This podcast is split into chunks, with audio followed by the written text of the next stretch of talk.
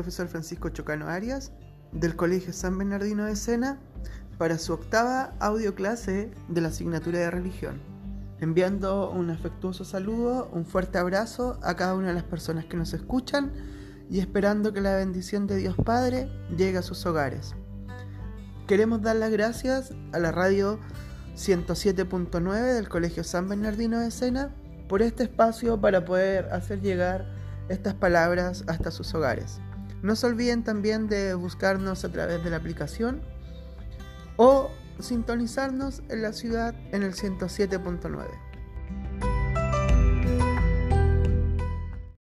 Hoy día vamos a conversar acerca de un libro que escribe el Papa Francisco que se llama Querida Amazonía, el último pulmón del mundo. Este texto es la quinta exhortación apostólica del Papa Francisco que fue escrito eh, posteriormente al sínodo que se realizó en el año 2019. ¿Qué es sínodo? Sínodo es una reunión de pastores de la iglesia donde tratan asuntos de la iglesia. En este caso, eh, ellos se enfocaron en la Amazonía. ¿Cómo evangelizar la Amazonía sin causar un cambio cultural en los habitantes de este terreno, de este territorio? ¿Y qué es una exhortación apostólica? La exhortación apostólica son los documentos oficiales elaborados por el Papa para la Iglesia Católica. Esperando que eh, disfruten de esta clase, pongamos atención, ya que está muy relacionado con lo que es el cuidado y el respeto por la casa común, por la creación de nuestro Dios Padre, Dios Padre Creador. Nos disponemos para escuchar el Santo Evangelio. Iniciamos con la señal de la cruz. Por la señal de la Santa Cruz de nuestros enemigos, líbranos, Señor Dios nuestro, en el nombre del Padre, del Hijo, Espíritu Santo. Amén. Hoy escucharemos el Evangelio correspondiente al día martes 23 de junio. Evangelio de nuestro Señor Jesucristo, según San Mateo, capítulo 7 y 6, versículo del 12 al 14. Jesús dijo a sus discípulos, No den las cosas sagradas a los perros, ni arrojen sus perlas a los cerdos no sean que las pisoteen y después se vuelvan con ustedes para destrozarlo. Todo lo que deseen que los demás hagan por ustedes, háganlo por ello. En esto consiste la ley y los profetas. Entren por la puerta estrecha, porque es la puerta y espacioso el camino que lleva a la perdición. Y son muchos los que van por allí, pero es angosta la puerta y estrecho el camino que lleva a la vida y son pocos los que la encuentran. Palabra de Dios. La reflexión del Evangelio de hoy nos deja varias enseñanzas, ¿verdad? Una relacionada con un, un concepto que yo siempre uso, el camino estrecho y el camino ancho, ¿verdad? Otra, de que trata a tu prójimo como te gusta que te traten a ti. Y por ahí aparece otra también que nos habla de que debemos hacer la voluntad del Señor y no la voluntad nuestra. Tenemos que saber también que la antigua ley pedía no hacer lo que no quieres que te hagan a ti. Y Jesús ¿qué hace? Lo transforma en un pensar positivo y dice, nos anima a comportarnos con todas las personas como deberíamos que nos traten. ¿Cierto? O sea que Jesús dice que nosotros debemos tratar a las, a las demás personas como me gustaría que me traten a mí. La puerta estrecha y el camino estrecho, ¿cierto? Eh, nos quiere decir que el camino estrecho es el camino del bien, donde la puerta es Jesús. Es para quienes anhelan ser mejores. Acá nos marcan la diferencia de quienes buscan la voluntad de Dios y hay otros que buscan realizar su propia voluntad fundamentada en el egoísmo. La máxima perfección de estos mandatos nos la muestra el mismo Jesús al final de la vida. La entrega de la vida es la expresión máxima del amor. Esta entrega de la vida es la cruz de Jesús por nosotros. No podemos dejar que la santidad se desvíe. Debemos aprovechar estos dones que Dios ha puesto en nuestras manos. Se debe entregar esta palabra de vida, de esperanza, ya que todos queremos ser respetados, tratados con amor, ama a tu prójimo como a ti mismo. Seguir la enseñanza de Jesucristo es una gran tarea, que tenemos nosotros hoy en día.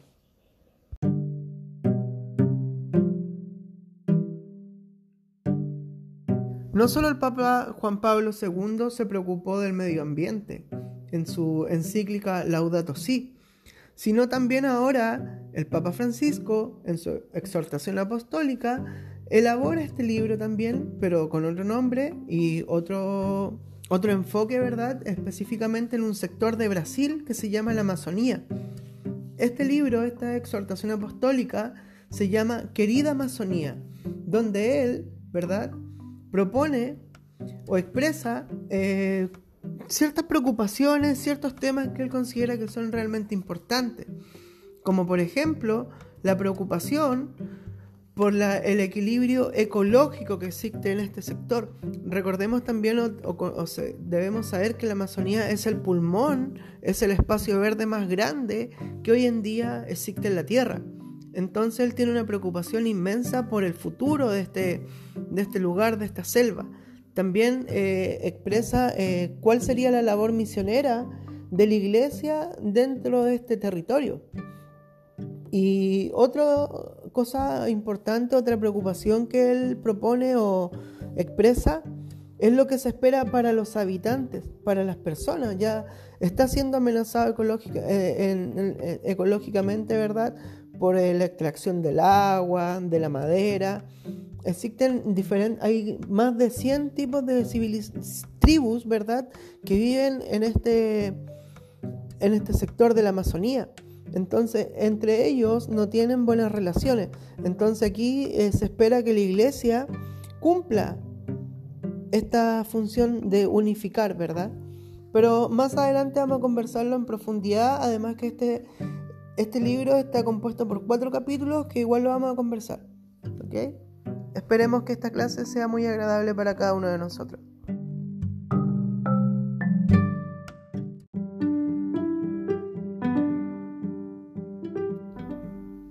Querida Amazonía es un texto publicado por el Papa Francisco en febrero del año 2020.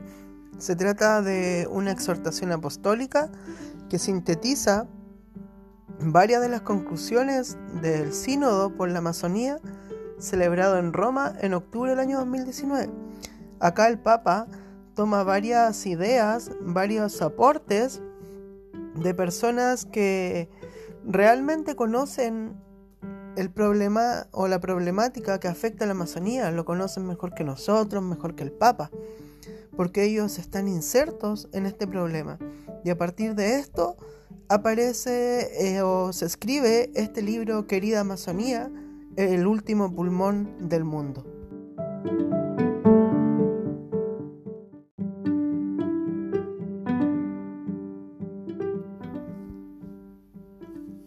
Querida Amazonía eh, se divide en cuatro capítulos más una conclusión.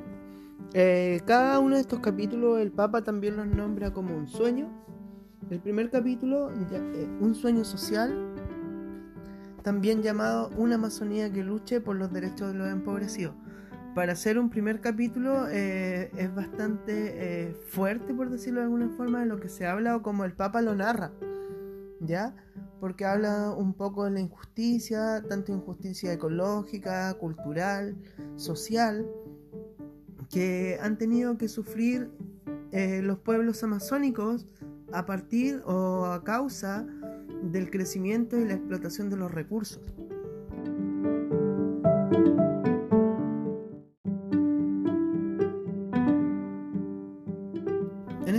Capítulo, el Papa Francisco hace mención a lo inútil que es el conservacionismo ecológico. Si ignoramos al pueblo cultura que lo aqueja, si ignoramos a ellos mismos, si ignoramos al pueblo amazónico, es por esto que con el transcurso del tiempo las actividades de empresas mineras y madereras han empujado y expulsado a los pueblos indígenas a migrar a las periferias de las ciudades en busca de libertad y una buena vida, pero por el contrario, solo encuentran sometimiento y miseria. Una vez de haber abandonado sus casas, ¿verdad? Su cultura, su lugar, sus recuerdos, ellos eh, solamente encuentran miseria. Al lugar que arrancan, encuentran miseria. ¿Por qué? porque estos eh, siempre han sido vistos como intrusos o usurpadores. Sus vidas no son de importancia y se consideran un obstáculo del cual liberarse.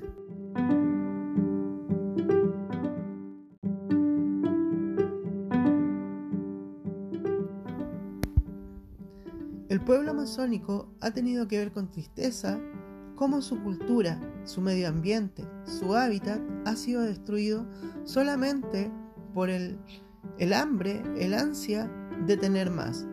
Es por esto que el Papa Francisco pone nombre a los emprendimientos que dañan a la Amazonía, los que solo causan destrucción y muerte. Él los llama injusticia y crimen. Pone como ejemplo la privatización del agua, aprobación de proyectos petroleros y mineros, de dar muerte a los indígenas que se oponen a estos proyectos. Es necesario enojarse, nos dice, como lo hizo Moisés, como lo hizo Jesús, como lo hace Dios. Ante la injusticia no podemos habituarnos al mal, no podemos anestesiarnos y decir que eso no está pasando.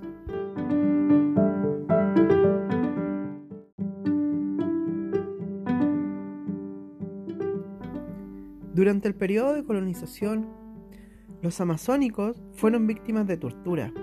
Aún siguen estas torturas, eh, nos dice el Papa Francisco, pero se han transformado, se han disfrazado y se disimulan sin perder la fuerza contra el indígena y el pobre.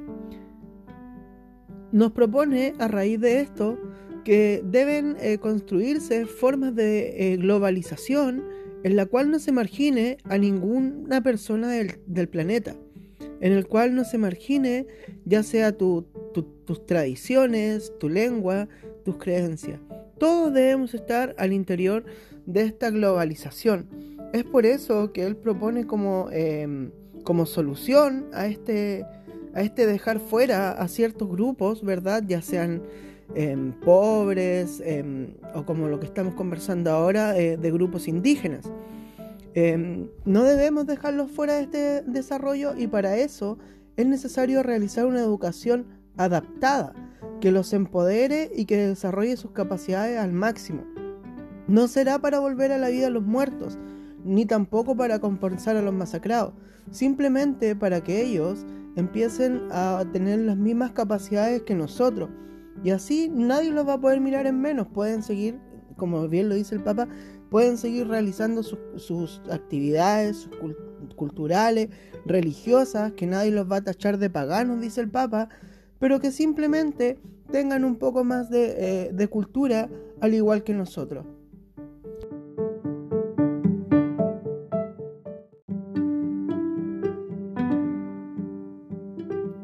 Cuando hablamos de colonización, hablamos derechamente del proceso o de la llamada conquista de América el Papa nos dice que eh, o hace mención a sus misioneros, a los misioneros de la iglesia de esa época, y dice que aquí ocurrió prácticamente cuando se mezcla el trigo y la cizaña, ya que no todos eh, estos misioneros que estaban al servicio eran los, los más correctos, los más ejemplares, no siempre estuvieron al lado del oprimido.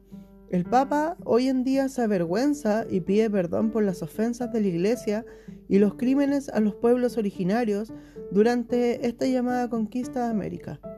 Él quiere que la lucha social sea y debería ser por una Amazonía que preserve su riqueza cultural, una Amazonía que custodie su hermosura natural, una comunidades cristianas que sepan encargarse de la Amazonía. O sea, es aquí donde él propone que deben venir eh, comunidades cristianas a, evangelizar, ¿verdad?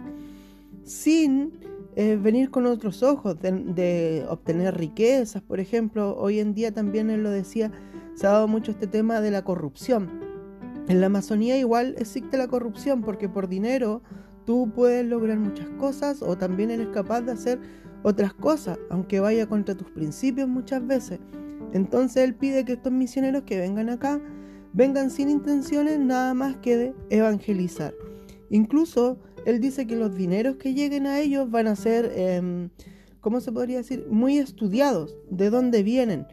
Por ejemplo, que no vengan de una empresa que eh, explota a sus trabajadores, que no vengan de, de lo que conversábamos un poquito anterior, del tema de la corrupción, ¿cierto? Él quiere que el dinero que llegue a apoyar estas comunidades cristianas sea un dinero limpio, transparente.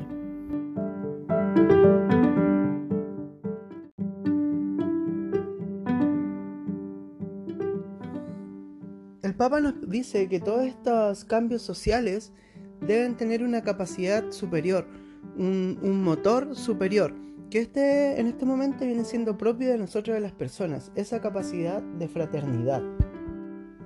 Fraternidad que caracteriza a los pueblos amazónicos y de las cuales deberíamos aprender nosotros, esta, esta cultura eh, urbanizada, individualista y despreocupada del prójimo. Solo estamos preocupados de nosotros, cuidamos nuestras cosas, pero no cuidamos las cosas de los demás.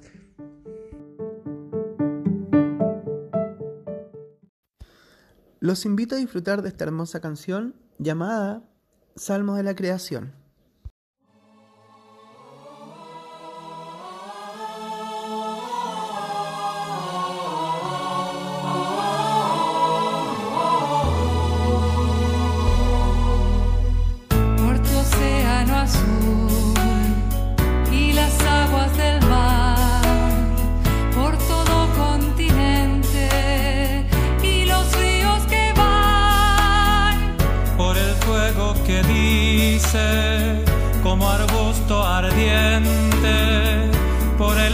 Del viento.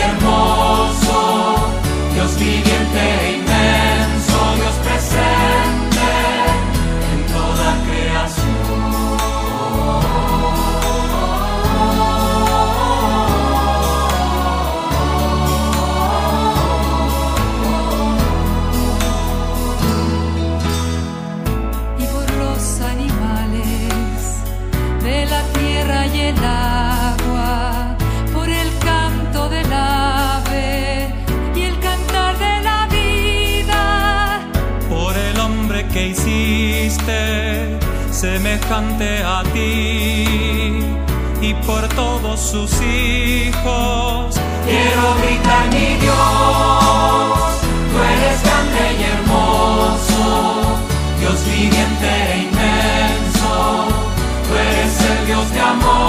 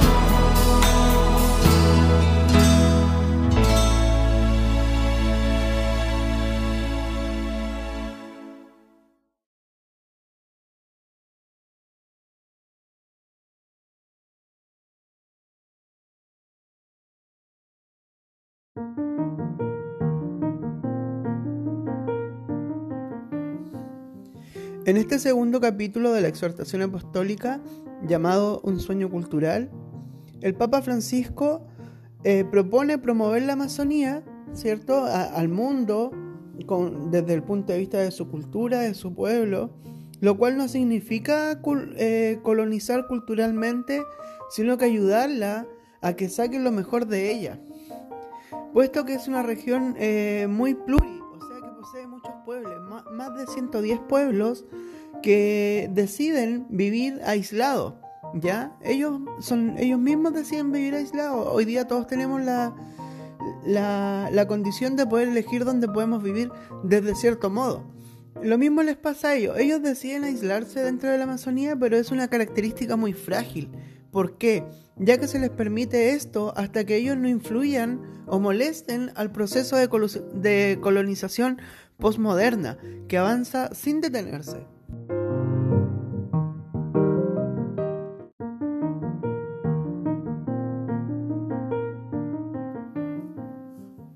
Debemos entender a los pueblos como personas que han gestado su cultura, diferente, pero no como salvajes inadaptados. Ellos al inicio vivían en la cercanía de los ríos y lagos, hasta que la colonización los expulsa al interior de la selva. Pero hoy la desertificación de la tierra los obliga a emigrar a las periferias de las ciudades y a las aceras de estas mismas viviendo en miseria extrema.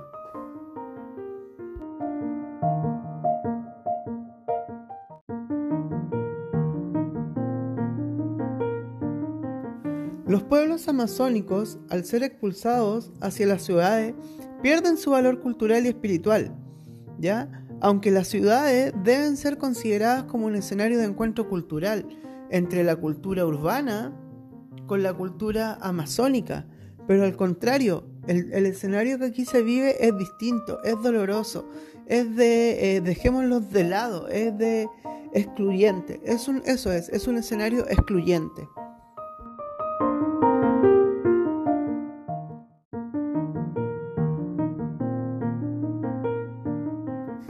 Cada uno de estos pueblos que logran sobrevivir en la Amazonía tienen su propia identidad cultural. Eh, más que nada esta identidad se relaciona con el lugar en el que ellos habitan. Por ejemplo, habían o también los pueblos cazadores, pueblos pescadores, otros que cultivaban tierras inundables, pero cada uno con su propio medio de sabiduría. Los que están fuera de esta cultura no podemos realizar generalizaciones, injustas acusaciones, simplistas o conclusiones hechas a partir de nuestras estructuras mentales y experiencias. No podemos juzgar a todas estas 110 o más pueblos por una mala experiencia que yo haya tenido con uno o con dos o cuatro personas de la Amazonía.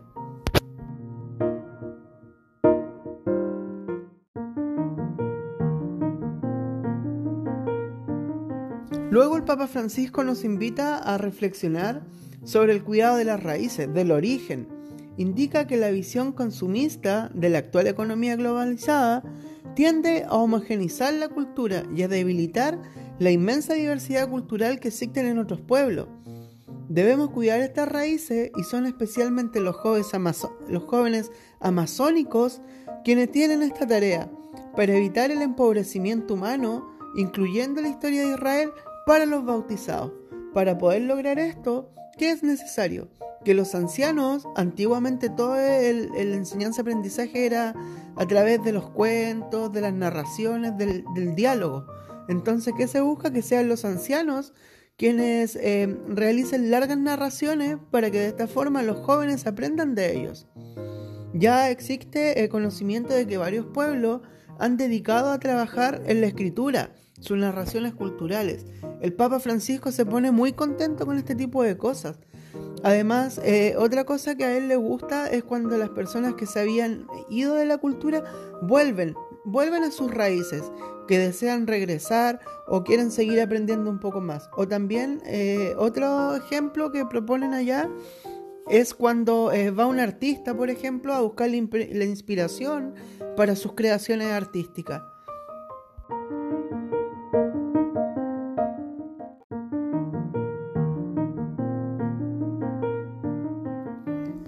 Luego nos habla del encuentro intercultural y señala un hecho fundamental, es que todas las realidades culturales tienen sus límites, ya sea la cultura amazónica, ya sea la cultura urbana. A estos límites él les llama límites frágiles y los nombra o los reconoce como el consumismo, el individualismo, la discriminación y la desigualdad.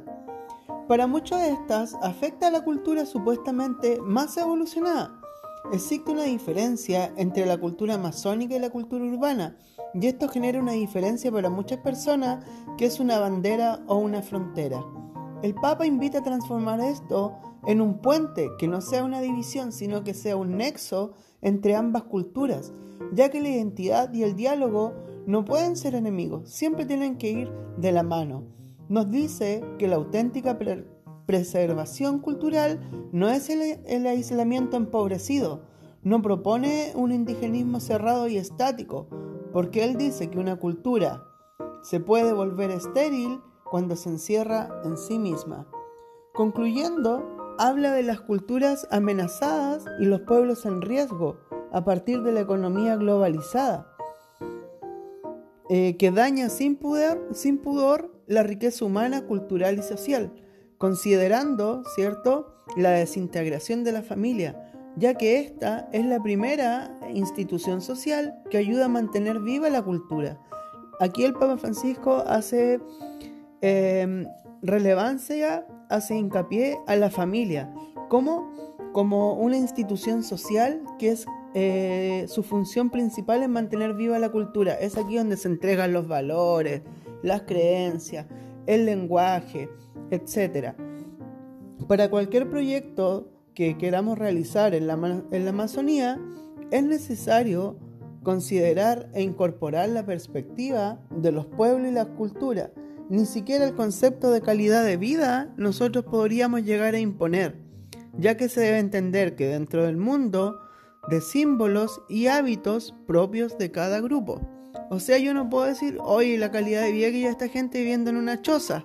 Mira, no tienen un supermercado. Yo primero debo entender sus símbolos, sus hábitos, sus creencias para poder venir a, decir esto es calidad de vida, esto no es calidad de vida. Para lo mejor ellos consideran que nuestro estilo de vida no es una buena calidad de vida. Entonces, cada cultura debe ser respetada como tal.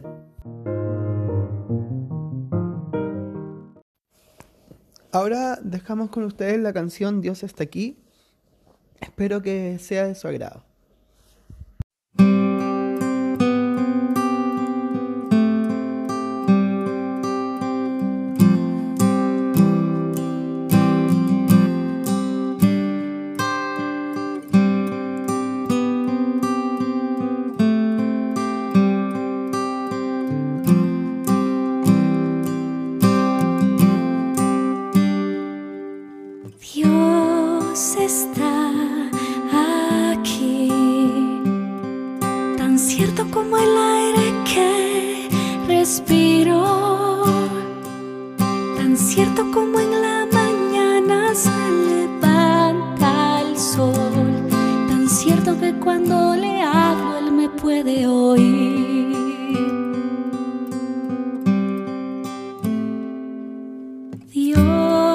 Está aquí, tan cierto como el aire que respiro,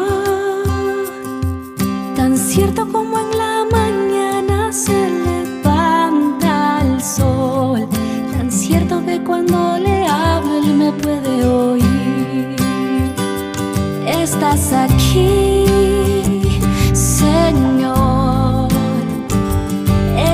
I keep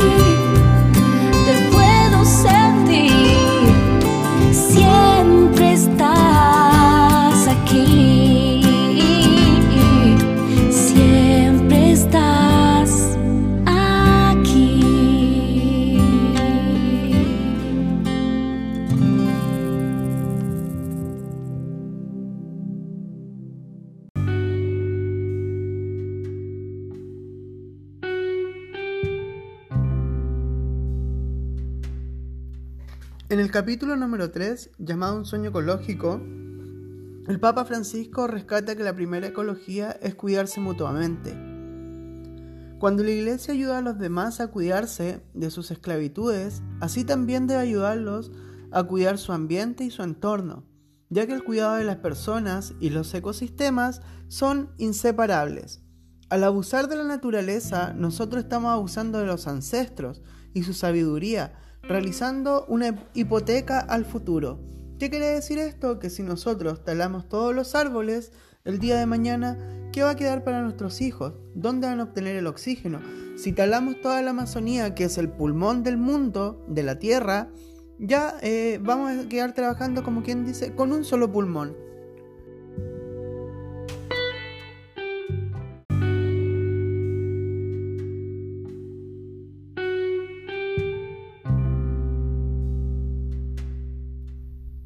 La exhortación continúa haciendo hincapié en que son demasiadas personas que hacen oídos sordos a los gritos de la Amazonía, creyendo que no pasa relativamente nada, ignorando que depende del bosque de la Amazonía. Cuando se elimina la selva, queda un terreno con pocos nutrientes. Al utilizar estos recursos ponemos en riesgo la casa común. Todos los seres vivos de la creación son necesarios para el equilibrio una rana, un hongo, una culebra, una lombriz.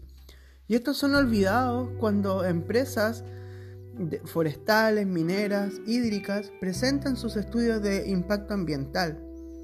Nos olvidamos de estos pequeños seres vivos, pero que son muy significativos para la Tierra.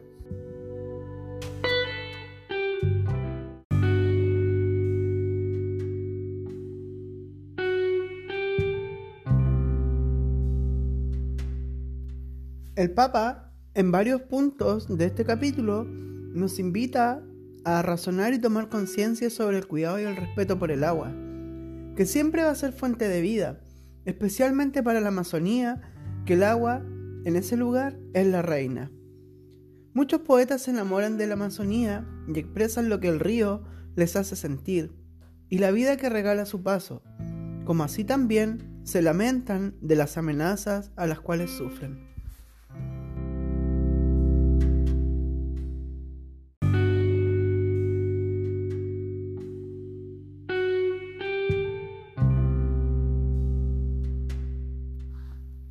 El Papa Francisco felicita a los organismos internacionales que sensibilizan y cooperan con la defensa de la Amazonía. Al mismo tiempo, añade que para cuidar la Amazonía hay que combinar los conocimientos actuales con los saberes ancestrales. Así los pueblos reciben la información transparente de los proyectos para dar con su consentimiento, aprobación y proponer alternativas o negarse a ello. Todos deberíamos insistir en la urgencia de crear un sistema normativo que incluya límites, especialmente antes que las nuevas formas terminen arrasando con la política, libertad y la justicia.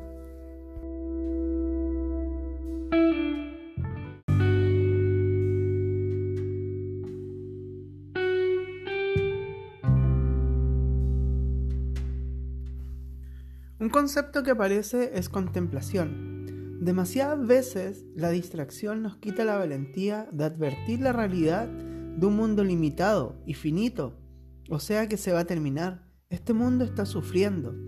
Este comportamiento evasivo nos sirve para seguir con nuestro estilo de vida de producción y consumo, aunque sean destructivos. Pero aprendiendo de los pueblos originarios, podemos contemplar la, la Amazonía, amarla y sentirnos unidos a ella. Cuando alguien no aprende a detenerse y valorar lo bello, no es extraño que para él todo se convierta en objeto de uso y abuso inescrupuloso. Puede ser la Amazonía, puede ser un cerro, puede ser el río. Debemos conectarnos con este ambiente natural, debemos aprender a respetarlo y ser eh, conscientes del uso y el cuidado de este.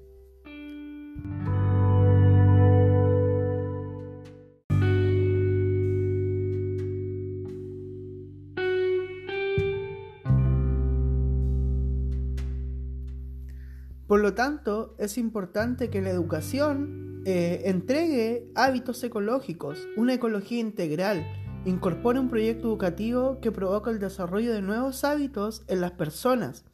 Pero por desgracia, muchos habitantes de la Amazonía han adquirido costumbres propias de las grandes ciudades, donde el consumismo ya está arraigado. Mientras más vacío está el corazón de la persona, más necesita de objetos para comprar, poseer y consumir. Como la iglesia se preocupa, quiere aportar su esfuerzo al cuidado y al crecimiento de la Amazonía. Es tarea de cada uno dejar de lado este pensamiento que nos propone el Papa Francisco y dedicarnos a qué? Al cuidado, al entendimiento de la naturaleza y construcción de nuevos hábitos para el respeto de la casa común.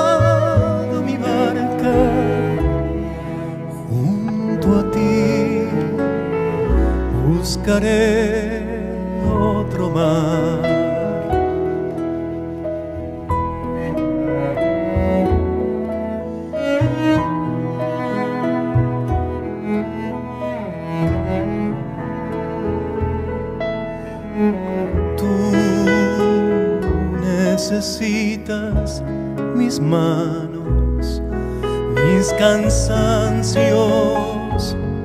que a otros descansen, amor que quiero seguir amando.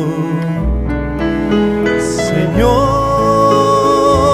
me has mirado a los ojos, sonriendo, has dicho mi nombre.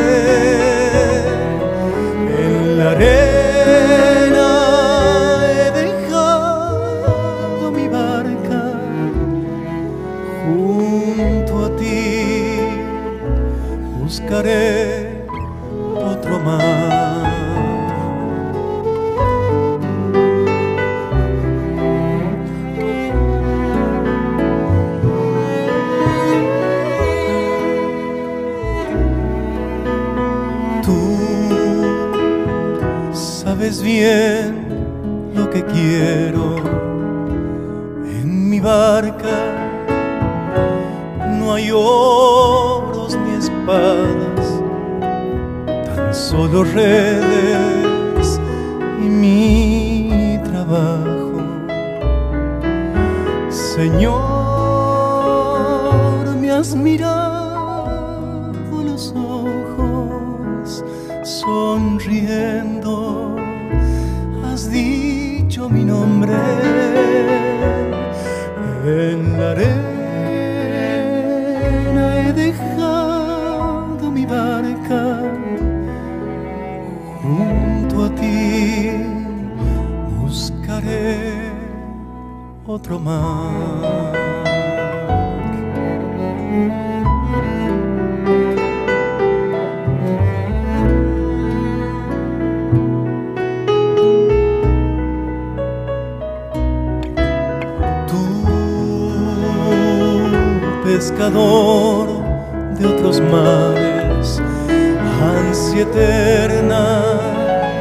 de almas que esperan amigo bueno, que así me llamas, Señor, me has mirado a los ojos, sonriendo, has dicho mi nombre. En la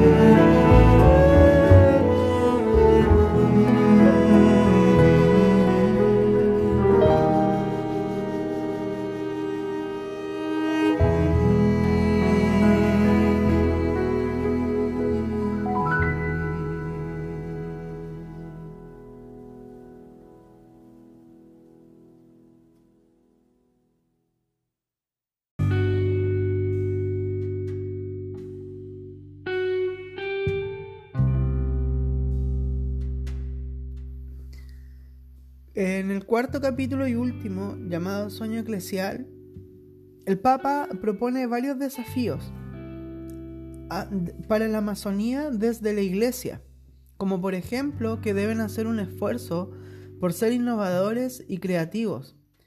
¿Para qué? Para poder recoger e interpretar la misteriosa sabiduría que Dios quiere que comunicarnos a través de los pueblos originarios. O sea, Dios sabe que los pueblos originarios tienen algo que enseñarnos. Promover el encuentro con la palabra a través de servicios laicos, ¿ya? Dar un lugar especial a la vida consagrada en las comunidades de base, a los equipos misioneros, itinerantes y al aporte que las mujeres con nuevos carismas y servicios puedan servir, ¿verdad? A esta nueva forma de evangelización. Asegurar la celebración de la Eucaristía en las comunidades más remotas y escondidas y recoger en la liturgia muchos elementos propios de la experiencia de los indígenas. Así podrán hacer una iglesia con rostros amazónicos, ¿ya? Una iglesia pensada en las personas de la Amazonía, una iglesia pensada en cómo ellos eh, pueden aceptar el catolicismo, ¿verdad? Cómo el catolicismo los va a respetar, ¿verdad? Sueñan con una comunidad cristiana capaces de entregarse y de encarnarse en la Amazonía, regalando a la iglesia nuevos rasgos, nuevos rasgos de fe, nuevos rasgos de amor que solamente se pueden encontrar en los pueblos originarios. Con esto el Papa Francisco da por finalizado estos cuatro capítulos. En estos cuatro capítulos que Él nos ha enseñado una nueva forma de ver el mundo a partir del respeto y de la conciencia por el medio ambiente.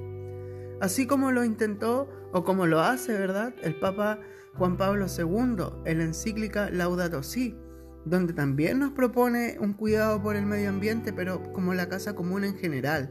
Acá el Papa Francisco se enfoca derechamente en la Amazonía.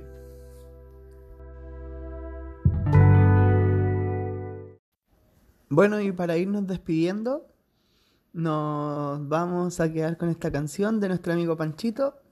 Muchas gracias a todos los radioescuchas, ya sea por la estación web o vía FM 107.9 Radio San Bernardino de la ciudad de Mulchen.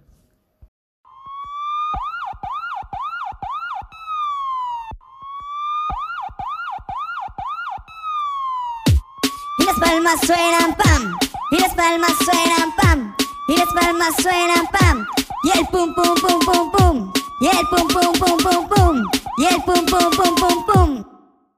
Pachito papá, y el pum pum pum pum pum, no mentir, no pelear, no robar, y el pum pum pum pum pum, no mentir, no pelear, no robar, y nos vamos a gozar, y nos vamos a rezar. El papel al papelero, el papel al papelero, el papel al papelero. Y las palmas suenan pam, y las palmas suenan pam. Si tú quieres mejorar, solo debes estudiar. Convivencia escolar. Convivencia escolar. Con Panchito Papá. Convivencia escolar. Convivencia